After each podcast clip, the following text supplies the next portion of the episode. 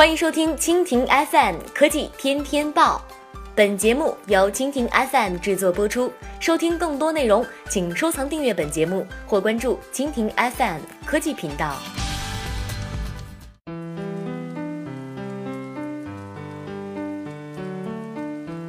海外播报：比特币平台相继恢复提币，央行强监管会议进入尾声。六月一号下午五点多，比特币交易平台火币网恢复比特币、莱特币的提现。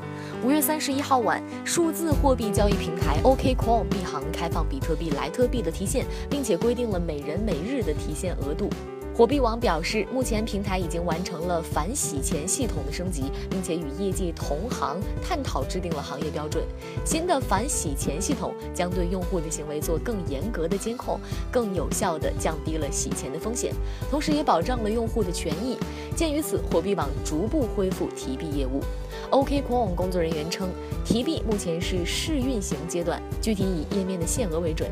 这是继今年一月央行对数字货币交易平台进行系统的整顿以来，三大交易平台首次开放比特币、莱特币的提现。根据中国人民银行北京银管部在二月九号发布的公告，央行提出了明确的要求：比特币交易平台不得违规从事融资融币等金融业务，不得参与洗钱活动，不得违反国家有关反洗钱、外汇管理和支付结算等金融法律法规，不得违反国家税收和工商广告管理等法律行为。当日晚间，比特币中国、火特币、币行三家平台相继发布了公告，宣布为升级反洗钱系统。全面暂停比特币和莱特币的提现业务。进入五月以来，比特币的价格是水涨船高，国内外的价格也是相继破万。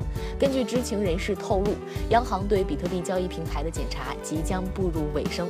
近日，央行将向国内几家主要交易平台下发行政处罚意见告知书。